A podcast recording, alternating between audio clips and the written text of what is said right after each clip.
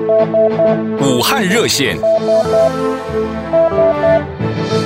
各位纽约及洛杉矶的听众，大家好，欢迎收听武汉热线新闻专题节目，我是武汉人晶晶。武汉被称为鱼米之乡，水资源丰富。武汉有江，武汉有湖，武汉有江湖。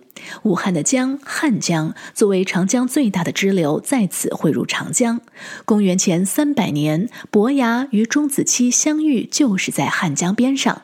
情深让他们成为知己的故事流传至今。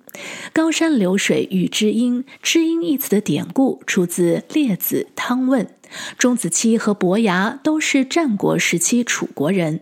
伯牙从小跟随老师学弹琴，而钟子期是一个砍柴工，但从小就特别喜欢听音乐。后来，伯牙到晋国当了大夫。一次回乡探亲的时候，来到汉江边上，有感而谈。巧遇路过的钟子期，伯牙心里想着高山，用琴声表达。钟子期就说：“弹得太好了，琴声就像巍峨的高山。”伯牙心里想着流水，用琴声表达。钟子期就说：“弹得真好，琴声就像浩荡的江河。”高山流水一曲继此而出，它也是中国古代十大名曲之一。然而，子期的死让伯牙认为世上再也无知音。因此破琴断弦，终生不再弹琴。如此懂得音乐的钟子期，难道仅仅只是一个砍柴的樵夫吗？如果不是，那么他究竟是个怎样的楚国人？他的墓碑又在哪里呢？请持续关注武汉热线。嗯武汉热线的听众朋友们，呃，你们好，我是 Tony。呃，家在 LA，呃，现在呢在武汉。洛杉矶居民 Tony 没有跟随撤侨的班机返美，他留在武汉，一直努力安排落实南加州捐赠的医疗物资。我们来听听他在武汉的故事。那么这时候呢，就说，呃，我们华中科技大学和武汉大学的校友会在南加州的校友会领头，包括这个南加州。中华高校校友会联盟，呃，就是包括一些几十个学校的人，已经就是捐赠活动搞得如火如荼。那么呢，就是主要是在各个商场扫货，那么厦航呢，免费为我们把这个捐赠物资运到厦门。那厦门的华丰校友呢，就是组织整个一个一个一个队伍，就是从负责从机场负责。海关清关，那么负责这个清关以后呢，就负责把他找这个货车，让他们给拉到武汉来。那么厦门校友会的这个校友们，这号称是他们是驼峰航线的一个中转站，那么这个货物绝不到他们那里，耽误一分钟。我们武汉这边呢，这个联系和要求他们提供一些接收的文件等等一系列工作，那么呢。我就参与了这个这个工作，那么还有一些其他的华工武汉五大校友会的校友一起协助我们一起在完成这个工作。那么到目前为止捐赠了四批物资，那么第五批物资呢，现在正在这个飞机上，估计过两天就会到武汉。看来 Tony 在武汉的生活还是蛮充实的。那么他自己目前的情况以及武汉目前的状况怎么样呢？我们来关心一下。目前我呢是因为呃住在这个我岳父岳母他们隔条马路对面的一个小区，那么我晚上在这边住，嗯，你们早上过去照顾他们，然后晚上又过来。那么武汉目前的情况呢，基本上就各个小区的措施都比较严厉，呃。出门必须得有路条，而且呢，就是规定是每家三天去一个人。那么我这个特殊情况呢，他们还是说说比较人性化，呃，他每天让我进出两个小区都这样，能让我进出，呃，然后呢，关于这个下面呢，就是这个市县，我就觉得好像有些方面做的太过火，就说有的哪怕是没有这个。疫情的一些地方也是把它封起来了，嗯，封闭式管理。那么现在大家的心情就是天天盼哪一天能解禁，这个哪一天这个武汉的疫情能好转。如果您是武汉人，想加入武汉热线，请给我们电话：洛杉矶六二六五六八一三零零，纽约三四七六七六一三八零。武汉热线。各位纽约及洛杉矶的听众，大家好，欢迎收听武汉热线新闻专题节目，我是武汉人晶晶。据《吕氏春秋》《列子》等记载，伯牙在江汉边上偶遇钟子期。伯牙不管谈什么，钟子期都能听出伯牙想要表达的意思。而“高山流水”这一词也被后人作为比喻，知音难寻。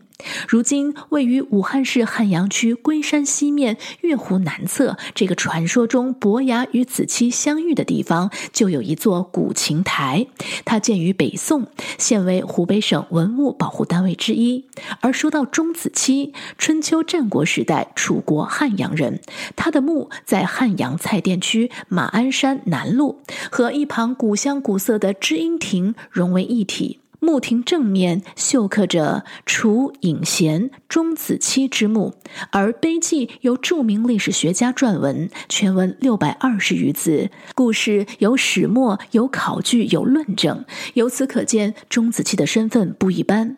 传说他原是楚国宫廷乐师，而且曾是芈月嫁到秦国之前的老师，所以他才能听懂伯牙的大雅之乐。后来，钟子期回到家乡，隐于山野，砍柴为主，而关。关于子期的死，有说法表示他是为了劝告楚怀王不要去见秦昭王，以死劝谏，结果在临漳古城被杀。临漳古城的遗址，也就是如今武汉市汉阳的蔡甸区。据说该地是春秋战国时一座军事城池，而在一九八三年，这里周围发掘出二十多座春秋战国古墓，被列为市级文物保护单位。呃，武汉热线的朋友们，你们好，主持人晶晶你好，呃，我是一名教育工作者，我现在在疫情中心的武汉，先向海外的华人朋友们问好。网络授课已经开始一段时间了，今天我们连线到的这位武汉高中老师，请他为我们介绍一下，究竟网络上课是如何进行的。呃，目前是通过网络形式授课，形式也各不相同，比如。直播或者提前录制好视频播放，会根据学科不同的性质进行安排。呃，直播上课有一个适应的过程，一方面是学生要适应。呃，比如我们没办法给予最直接的监督，比如不能耳提面命的引导。呃，老师们也需要适应，比如一些新软件的使用、上课模式的改变等等。呃，疫情中大家都非常配合。极短时间就进入了状态，目前来看呢，效果还是不错的。那老师，我想问您一下，就是因为上课方式的改变，那么您备课的这个时间跟方式，呃，会不会也有所调整？还有就是网课展开之后，您觉得这个最大的挑战是什么？呃，因为工作模式的改变，要比之前付出更多的精力和时间安排调整。呃，比如说设备不全，网络不好，没有手写笔。只能在纸上写字，以及作业的反馈。目前采用形式是孩子们拍照片反馈，最快捷也最方便，但给审阅者提出了比较高的要求。除了日常进度，其他时间还要协调学生设备的使用问题，思考更好的授课方式等等。嗯，那从现在的情况来看，您觉得大概什么时候可以返校？小朋友回去学校上课之后，需不需要戴口罩呢？呃，武汉的学生呢，正处于这一次疫情的风暴眼正中心。呃，那么我们现在还不太清楚这个疫情什么时候会结束。按目前的这样的一个发展情况来说，估计二月份返校。可能性非常小，看看三月份怎么样。而且到时候就算返校，也肯定是在这个疫情基本上消退，并且学校的防控措施做得比较到位的情况下，才会考虑返校。所以我估计到时候返校了之后，学生们应该还是会戴着口罩，甚至老师上课的时候可能也还是会戴着口罩。好，接下来让我们连线武汉华中科技大学新闻学院播音主持专业的这位同学长城，来听一听线上开课之后他的心得分享。武汉热线的听众朋友，大家好，我是长城，我现在在武汉，现在线上教学已经进行了一个星期了，线上上课和在教室上课的感觉是很不一样的。我们有的时候会经历一些网络延迟，还有杂音，有的时候会经历平台的崩溃、闪退，还有的时候就是记笔记的速度跟不上老师的进度。但是我们一直在积极克服这些困难，老师呢也在尽力的为我们答疑，与我们互动。相信这种特殊的状况不会持续太久了，让我们翘首以盼重逢之时。如果您是武汉人，想加入武汉热线，请给我们电话：洛杉矶六二六五六八一三零零，纽约三四七六七六一三八零。